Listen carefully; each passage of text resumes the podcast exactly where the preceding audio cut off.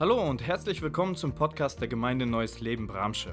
Wir freuen uns, dass du eingeschaltet hast und wünschen dir, dass dich die folgende Predigt in deinem persönlichen Leben weiterbringt. Wer ist Gott? Schon viele haben versucht zu definieren, wer Gott ist, wie er ist. Und schon viele wollten selbst Gott sein. Ein Blick in die Geschichte zeigt, dass die Vorstellung, Gott zu sein, eine sehr, sehr lange Tradition hat. In früheren Kulturen wurden Gottkaiser verehrt, die römischen Cäsaren, die chinesischen, japanischen Kaiser, aktuell auch heute der Dalai Lama. Und diese sogenannten Götter haben oft sehr, sehr viel Leid verursacht. Die Sehnsucht, Gott zu sein, beruht auf dem Unabhängigkeitsstreben des Menschen.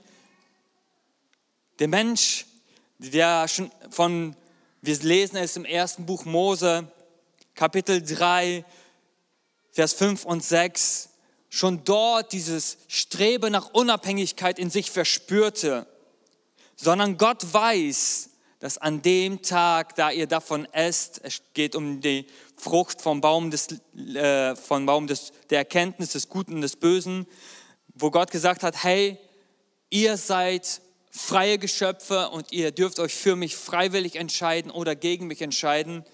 Und sie aßen, äh, sie aßen dann später davon, aber hier spricht die Schlange zu ihnen und sagt, sondern Gott weiß, dass an dem Tag, da ihr von dieser Frucht esst, eure Augen aufgetan werden und ihr sein werdet wie Gott. Erkennen das Gute und das Böse. Der Satan, der hier in Folge der Schlange zu den Menschen kommt und spricht, er selbst war der Erste, der dieses Streben in sich verspürte, um zu sein wie Gott. Aber ein Geschöpf kann nicht Gott sein. Auch die Engel sind Geschöpfe Gottes und als er das nicht äh, schaffte, Gott zu sein, wollte er diese Lüge in den Menschen hineintransportieren und in ihm das erwecken, was er selbst auch in sich verspürte, diesen Drang autark, unabhängig von Gott zu sein, Gott selbst zu sein. Doch wir stellen fest, der Mensch wurde nicht Gott, oder? Der Mensch wurde nicht Gott, als er von der Frucht aß, sondern in seinem Streben danach, Gott zu sein, fiel er aus seiner Bestimmung, das Ebenbild Gottes zu sein. Er zerstörte sich selbst. Die Aussage der Bibel ist eindeutig. Ich bin und ich kann niemals Gott sein aber ich darf göttlich leben aus der Beziehung zu meinem Schöpfer. Und das ist das, worum es heute geht in dem Bibeltext, den Eduard gerade schon vorgelesen hat. Ich möchte nochmal den Fokus auf Vers 36 legen. Werdet barmherzig, so wie euer Vater barmherzig ist. Unser Bibeltext hier, er lädt uns zu etwas ein. Er lädt uns ein zu erleben, wie Gott ist und zu erfahren, wie diese Beziehung und Begegnung mit diesem Gott auch unser Leben verändert. Wie beschreibt Jesus, der Sohn Gottes, seinen Vater? Der Vater im Himmel ist barmherzig. Doch was ist Barmherzigkeit? Woran erkennt man Barmherzigkeit? Wie kann ich Barmherzigkeit leben? Diese drei Fragen wollen wir heute einmal beantworten. Das erste ist, was ist Barmherzigkeit? Es ist so ein altes Wort und in vieler Munde ist dieses Wort Barmherzigkeit aktuell, weil es auf dieser Welt so viel Elend und Leid gibt. Und dann sagen wir, lasst uns barmherzig sein. Aber was meint das Wort Barmherzigkeit denn? Und ich glaube, wenn wir wissen wollen, was es bedeutet, dann müssen wir bei dem nachfragen und nachschauen, der sagt, ich selbst bin barmherzig. Der Ursprung des Wortes Barmherzigkeit liegt im Alten Testament der Bibel. Dort, wo Gott sich bereits als barmherziger Gott offenbart. Und das hebräische Wort für Barmherzigkeit im Alten Testament heißt Rachamim. Und dieses Wort bedeutet Gebärmutter oder Mutterschoß. Das heißt, Gottes Barmherzigkeit schenkt dem Menschen einen Ort der Geborgenheit. Wenn Gott über Barmherzigkeit spricht, spricht er darüber, dass in ihm, in der Beziehung zu ihm, Leben gedeihen kann, sich Leben entfalten kann. Wenn Gott über sich als barmherzigen Gott spricht, meint er einen Ort, wo keine Angst besteht, einen Ort, wo ich sein darf und alle Versorgung empfange, die ich brauche, um mich zu entfalten. Gebärmutter, ein warmer, schützender Ort, wo Leben entsteht, wo sich etwas entfalten kann, wo etwas sein kann. Vielleicht denken wir, Nico, ich bin erwachsen. Und als ich so diese, äh, diese Passage gelesen habe, auch die Bedeutung, dachte ich so an Nikodemus, der sagte, wie kann ich wieder zurückkehren in den Schoß meiner Mutter und wiedergeboren werden? Und diese Fragen stellen sich uns ja auch, wie Gott und ich in ihm und in Gebärmutter und Mutterschoß und wir denken so erwachsen, so nach dem Motto, ich brauche das nicht, aber ich glaube, wenn wir tiefer gehen, spüren wir auch als Erwachsene diese Sehnsucht nach einem Ort, bei dem wir geborgen sind. Diesen Ort, an dem wir sein dürfen, diesen Ort, wo wir uns entfalten dürfen. Und besonders in Zeiten, in denen das Leben erschüttert wird, da meldet sich diese Sehnsucht in uns, oder? Diese Sehnsucht, da sein zu können. Wohin? Wohin kannst du mit deinen Auf und Abs gehen? Wohin kannst du mit deinen Herausforderungen gehen? Wo kannst du sein? Wo bist du angenommen? Wo wirst du nicht von äh, weggestoßen? Wo ist dieser Ort? Jesus sagt, der Vater im Himmel ist dieser Ort der Barmherzigkeit. Der Vater im Himmel will für dich heute hier und auch am Livestream genau dieser Ort sein, wo du Barmherzigkeit erlebst, wo du sein darfst, wo du dich entwickeln darfst, wo du Schritte des Glaubens gehen darfst, wo du versagen darfst. Ein Ort, den er dir bietet, wo du kannst, wo du leben kannst, dich entfalten kannst. Die zweite Frage, die wir jetzt uns anschauen wollen, ist, worin wird Gottes Barmherzigkeit sichtbar? Worin wird sie sichtbar? Und der Kontext, Eduard hat uns gerade vorgelesen, zeigt uns das, woran Gottes Barmherzigkeit sichtbar wird. Erstens, Barmherzigkeit wird sichtbar, der Vater liebt seine Feinde. Die Barmherzigkeit des Vaters wird darin sichtbar, dass er seine Feinde liebt. Hey, obwohl Gott, der Schöpfer, den Menschen als sein Ebenbild, als sein Gegenüber, als Krone der Schöpfung geschaffen hat, hat sich der Mensch von Gott gelöst. Und die Bibel zeigt es uns sogar, dass er nicht nur sich gelöst hat, sondern dass er zum Feind Gottes wurde. Wir haben am Anfang gelesen, dass der Mensch der Lüge des Teufels glaubte. Du kannst sein wie Gott. Und daraufhin hat sich der Mensch aus freiem Willen, aus freien Stücken heraus, aus der Beziehung zu Gott gelöst und dabei die Seiten gewechselt. Die Bibel beschreibt das, dass er aus dem Machtbereich des Sohnes, des Lichtes, in den Machtbereich des Satans gegangen ist. Römerbrief Kapitel 5, Vers 10 bringt es ein Stück weit auf den Punkt. Wir sind ja mit Gott durch den Tod seines Sohnes versöhnt, als wir noch Feinde waren. Die Bibel zeigt uns in diesem Vers, dass der Mensch Gottes Feind ist. Von Natur aus, durch die Sünde in unserem Leben, ist der Mensch Gott nicht freundlich gesinnt. Ja, er fragt nicht mal nach ihm. Er will unabhängig von ihm leben. Und er sucht sich alle möglichen Theorien und äh, zieht alles Mögliche heran, um bloß zu belegen, ich bin selbst unabhängig. Ich brauche keinen Gott. Ich kriege mein Leben selbst gemanagt und geregelt. Und dieses Unabhängigkeitsstreben macht den Menschen zum Feind Gottes.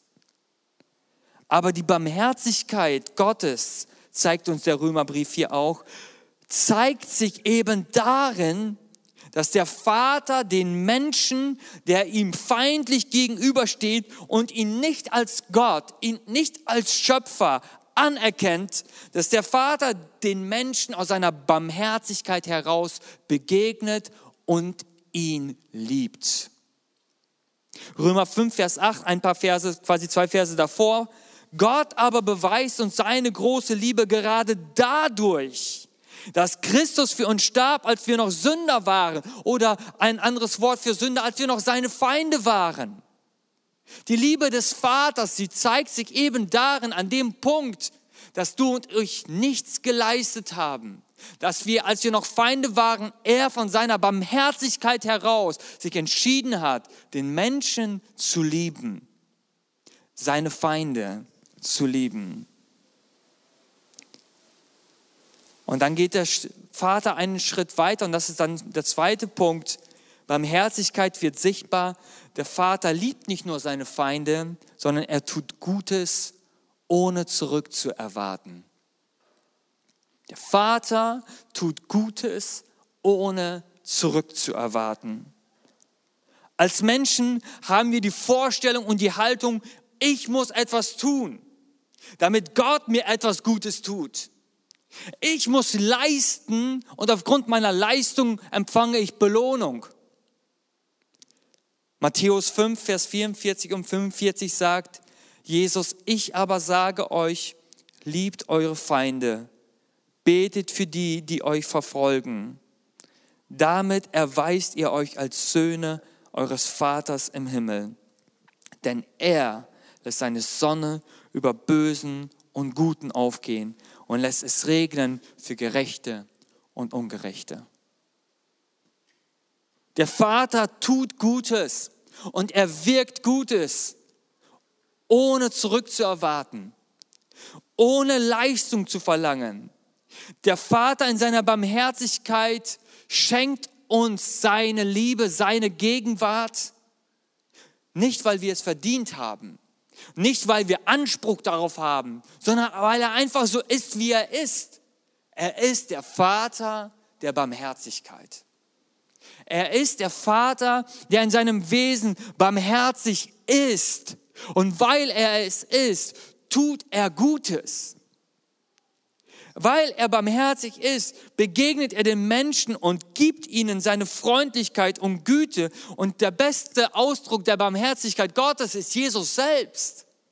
Jesus zeigt uns die Barmherzigkeit des Vaters. Er zeigt uns die Liebe Gottes zu den Menschen, die es nicht verdient haben, die infolge von Sünde krank geworden sind, die infolge von Sünde dämonisch belastet sind, die infolge von Sünde in Not geraten waren, die in Herausforderungen lebten. Jesus kam zu diesen Menschen und die Barmherzigkeit Gottes zeigte sich darin, dass Jesus nicht sagte, ja, ähm, mach erstmal dies und äh, bete zehnmal das Vater unser und mach das. Der Mensch begegnete Jesus in seiner Not. Und dieser Schritt auf ihn zu, auf Jesus, den Sohn Gottes zu, öffnete die Tür zur Barmherzigkeit Gottes. Der Schritt zu Jesus, der Schritt zu ihm, auf ihn, den Sohn Gottes zu, öffnet die Tür zur Barmherzigkeit des Vaters. Und der Vater tut Gutes. Er begegnet diesen Menschen, er heilt sie, er befreit sie, er liebt sie. So ist er. So offenbart uns Jesus den Vater. Er will Gutes in deinem Leben wirken. Als Jesus die zehn Aussätzigen im Lukas-Evangelium 17 heilt, da kommt einer von diesen zehn zurück zu Jesus. Und Jesus sagt, wurden nicht zehn, äh, nicht die anderen neun auch gesund? Das heißt, der Vater und Jesus heilte alle zehn. Er erwartete nichts, aber einer kam zurück und dankte Jesus dafür. Und er bekam etwas, was die anderen neun nicht empfingen. Lukas 17, Vers 19. Und Jesus sagte zu dem Mann, steh auf und geh, dein Glaube hat dich gerettet. Die anderen wurden alle geheilt. Aber einer, der zurückkam und Jesus anerkannte als den Herrn und den Schöpfer und den Sohn Gottes, er empfing Rettung seiner Seele. Und das ist etwas Faszinierendes. Gott begegnet hier allen zehn. Er heilt alle zehn. Und er hat nicht zurückerwartet. Und dann kommt wieder zu mir zurück und sagt mir Dank und kniet nieder und folgt mir. Er verschenkt sich, er liebt, er zeigt seine Barmherzigkeit und der Mensch entscheidet dann, sich entweder diesem Gott zuzuwenden und Rettung zu erleben oder dieses Geschenk angenommen zu haben und sein eigenes Leben weiterzuleben. Das Dritte, was wir im Kontext sehen, wie die Barmherzigkeit des Vaters sichtbar wird, ist, der Vater richtet und verurteilt mich nicht. Diese Passage hat mir ehrlich gesagt sehr viel Gedanken abverlangt, sehr viel Gebet. Denn wir leben mit Gottesbildern, oder? Wir alle leben mit Bildern von Gott, wie er ist. Und manche Bilder sind so dunkel, sie sind so weit ab von dem entfernt, wie die Bibel uns Gott zeigt und ihn uns vor Augen malt.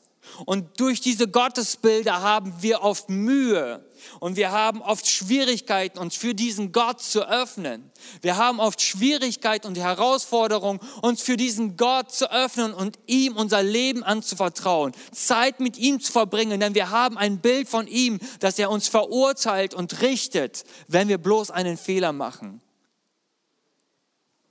Und Jesus stellt den Vater vor und sagt, der Vater ist barmherzig indem er uns nicht verurteilt und nicht richtet.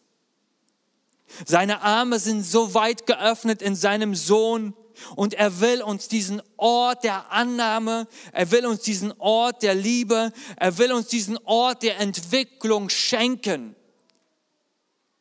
Dieser Punkt ist tatsächlich auch für mich aktuell ein Punkt, an dem Gott an mir arbeitet und in mir dieses Gottesbild erneuert und verändert, einen Gott zu sehen, der barmherzig ist, der mich nicht verurteilt, der nicht richtet, sondern wo ich sein darf, mit meinen Stärken und mit meinen Schwächen, mit meinen Siegen und mit meinen Niederlagen. Ein Ort, wo ich sein darf. Johannes Kapitel 12, Vers 47, da sagt uns Jesus, wenn jemand hört, was ich sage und sich nicht daran hält, dann bin nicht ich es, der ihn verurteilt. Denn ich bin nicht gekommen, um die Welt zu verurteilen, sondern um die Welt zu retten. Jesus sagt hier, der Vater hat mir einen Auftrag gegeben und diese Zeit, in der ich jetzt gekommen bin, ist eine Zeit der Gnade.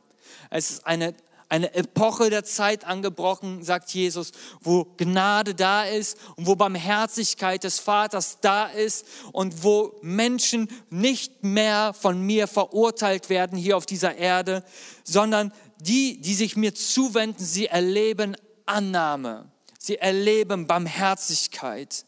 Und ein Beispiel dafür finden wir in der Begegnung, wo Jesus im Tempel ist und die Gesetzeslehrer und die Pharisäer, die Religiösen, die wussten, wie Gott ist. Sie konnten alles zitieren über ihn. Und diese schleifen eine Frau frisch beim Ehebruch ertappt vor Jesus in den Tempel, werfen sie auf den Boden vor ihm und sagen, Meister, Lehrer, das Wort Gottes sagt, wer eine Frau beim Ehebruch ertappt oder einen Menschen, dieser ist schuldig und er muss sterben was sagst du? In Johannes 8 lesen wir diese Begebenheit. Nach dem Gesetz von Mose muss sie gesteinigt werden. Was sagst du dazu? Damit wollten sie ihn zu einer Aussage verleiten, die sie gegen ihn verwenden konnten. Doch Jesus bückte sich und schrieb mit dem Finger in den Staub. Aber sie ließen nicht locker und verlangten eine Antwort. Schließlich richtete er sich auf und sagte, wer von euch ohne Sünde ist, der werfe den ersten Stein. Damit bückte er sich wieder und schrieb weiter in den Staub. Und als die Ankläger das hörten, machten sie sich einer nach dem anderen davon, die Ältesten zuerst. Schließlich war Jesus alleine mit der Frau, die noch immer an der gleichen Stelle in der Mitte stand. Da richtete Jesus sich wieder auf und sagte zu ihr, wo sind sie? hat dich keiner von ihnen verurteilt. Niemand, Herr, antwortete sie. Dann verurteile ich dich auch nicht, erklärte Jesus. Geh und sündige nicht mehr. Ein Ort, den Jesus uns zeigt, einen Gott, wo ich hinkommen darf mit meinem Versagen und wo an diesem Ort der Barmherzigkeit keine Verurteilung ist. Aber wie ist das möglich, ihr Lieben? Wie ist das möglich? Gott ist doch gerecht, oder? Gott ist doch heilig, oder? Er verurteilt Sünde und das Alte Testament zeigt uns, dass Sünde immer Strafe mit sich zieht. Der Römerbrief zeigt uns, dass der Lohn der Sünde der Tod ist. Wie ist das möglich, dass Jesus uns hier etwas zeigt vom Wesen Gottes, dass es in ihm durch die Barmherzigkeit des Vaters keine Verurteilung gibt? Wieso verurteilt Jesus die Sünder, die zu ihm kommen, nicht? Der Römerbrief Kapitel 8 zeigt uns, Warum? Also gibt es jetzt für die, die zu Jesus Christus gehören, keine Verurteilung mehr. Denn die Macht des Geistes, der Leben gibt, hat dich durch Christus Jesus von der Macht der Sünde befreit, die zum Tod führt. Das Gesetz des Mose war dazu nicht imstande.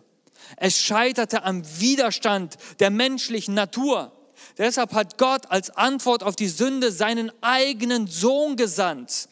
Dieser war der sündigen Menschheit insofern gleich, als er ein Mensch von Fleisch und Blut war und indem Gott an ihm das Urteil über die Sünde vollzog, vollzog er es an der menschlichen Natur. Das tat er, damit die gerechten Forderungen des Gesetzes durch uns, äh, durch uns erfüllt würden und wir uns nicht länger von unserer menschlichen Natur, sondern vom Geist Gottes leiten lassen. Wir dürfen der Barmherzigkeit Gottes begegnen und Jesus begegnete den Sündern, ohne sie zu verurteilen, aus einem Grund, weil er selbst das Urteil getragen hat.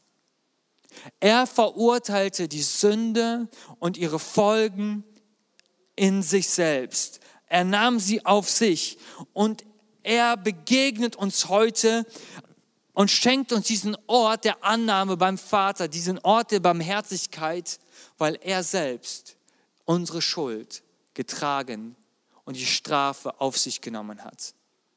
Er ist der Grund, ihr Lieben. Wir dürfen einem barmherzigen Vater begegnen, der uns nicht verurteilt, weil Jesus bereits mein Urteil getragen hat. Aber zur gesamten Wahrheit der Bibel gehört es, wer diese Barmherzigkeit des Vaters auf dieser Erde ablehnt, die in seinem Sohn geschenkt ist, er wird ein unbarmherziges Gericht bekommen vor dem Thron Gottes. Und das ist die Wahrheit. Auf dieser Erde schenkt Gott uns diese Gnade. Er schenkt uns keine Verurteilung und kein Gericht. Er gibt uns diesen Ort der dass wir sein können, dass wir kommen können, beim Vater sein können, dass wir uns dort entwickeln können. Aber wenn wir diesen Ort nicht aufsuchen auf dieser Erde, wenn wir uns nicht in Jesus Christus zum Vater wenden, dann werden wir am Gerichtstag ein unbarmherziges Gericht empfangen. Das vierte, was uns hier die Bibel zeigt im Kontext, was die Barmherzigkeit Gottes angeht, ist, der Vater vergibt uns. Andere Übersetzung sagt ja auch, der Vater lässt uns los. Jesus zeigt die Barmherzigkeit des Vaters, indem er stellvertretend für uns den Schuldschein, der mit all seinen Forderungen gegen uns stand. Das Alte Testament sagte, liebe deinen Gott von ganzem Herzen. Und ich sage, Gott, ich kann es nicht und ich schaffe es nicht und ich habe es nicht getan. Und das Gesetz sagt, schuldig. Gott sagt, du sollst deinen Vater und deine Mutter ehren und ich schaue auf mein Leben und ich habe es nicht immer getan und ich konnte es nicht immer tun und das Gesetz sagt, schuldig. Gott sagt, du sollst nicht lügen und ich schaue auf mein Leben und ich stelle so viele Lügen fest und das Gesetz sagt, schuldig, schuldig, schuldig. Und ich war niemals in der Lage, meine Schuld selbst zu bezahlen. Aber die Barmherzigkeit des Vaters zeigt sich darin, dass er meinen Schuldschein, der gegen mich stand, mit all seinen Forderungen, dass er durch seinen Sohn Jesus Christus diesen Schuldschein bezahlt hat. Die ganze Schuld meines Lebens, er vergibt sie mir. Ich muss das nicht abarbeiten. Ja, es gibt ja wie nennt man das, Sozialstunden, wenn man irgendwas verbrochen hat und es ist nicht so gravierend, äh, dann wird dir die Schuld irgendwie erlassen, aber du musst noch was abarbeiten. Beim Vater gibt es keine Sozialstunden, sondern es wird vergeben. Apostelgeschichte Kapitel 13, das zeigt uns das Wort Gottes etwas auf. Ihr sollt daher wissen, Geschwister, dass es durch Jesus Vergebung der Sünden gibt. Das ist die Botschaft, die Gott euch verkünden lässt, wozu das Gesetz des Mose nie imstande war. Das hat Jesus möglich gemacht. Jeder, der an ihn glaubt, wird von aller Schuld freigesprochen. Jetzt liegt es also an euch, zu verhindern, dass das Unheil über euch hereinbricht. Der Vater offenbart sich uns hier so und Jesus beschreibt ihn so. Er sagt, der Vater vergibt und er ist nicht nachtragend. Und die Bibel zeigt uns sogar im Alten Testament, dass der Vater nicht nur vergibt, sondern er vergisst.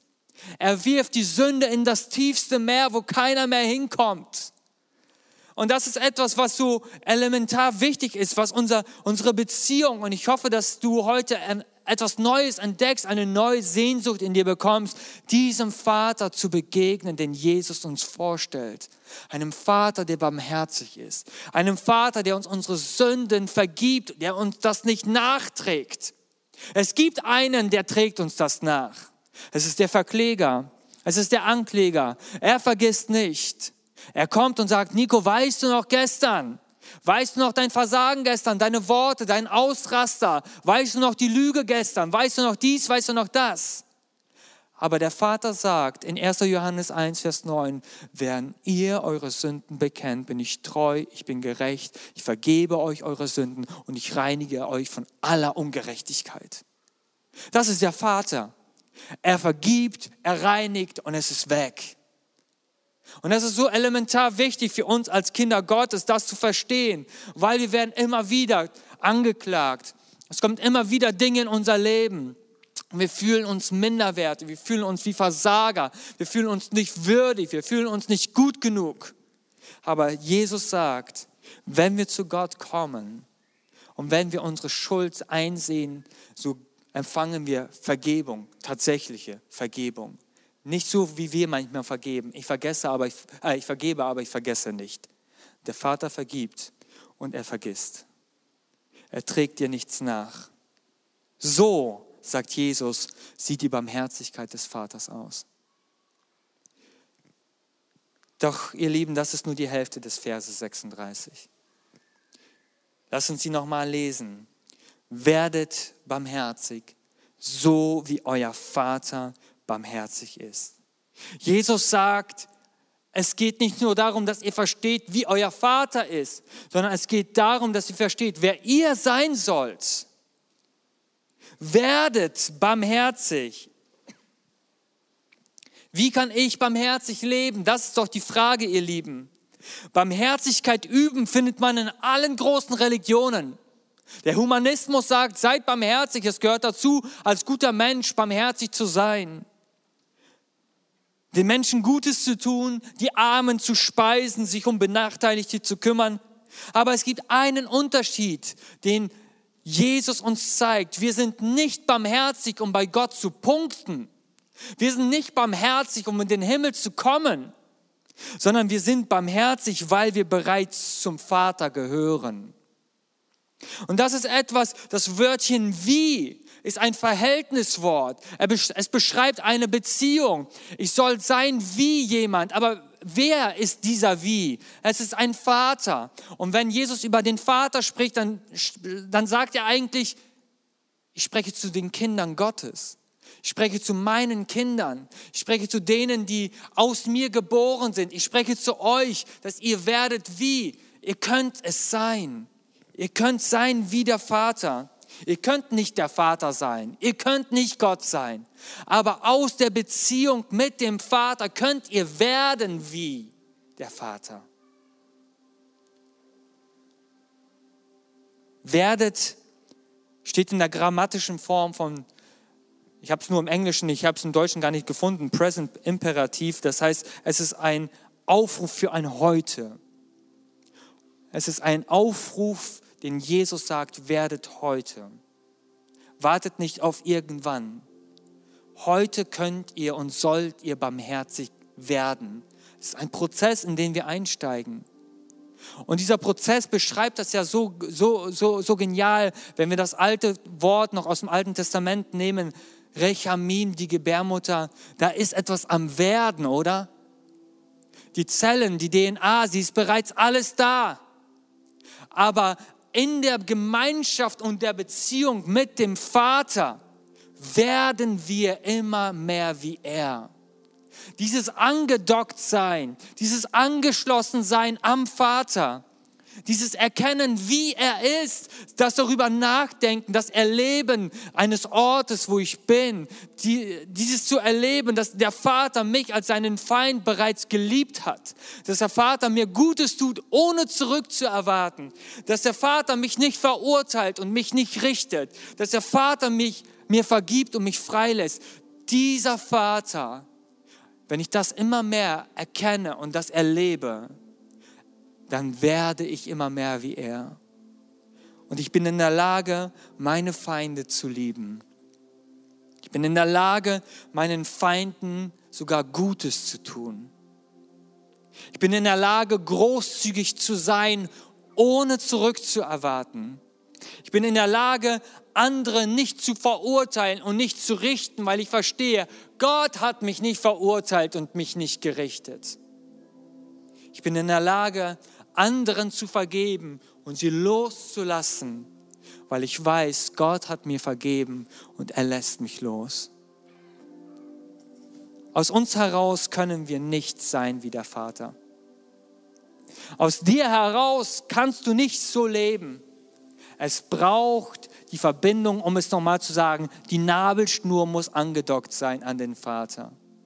Die Nabelschnur muss da sein, dass dieses Leben, dieser Austausch stattfindet, dass wir immer mehr werden wie er. In uns sind doch ganz andere Gefühle, oder? Wir wollen Gerechtigkeit.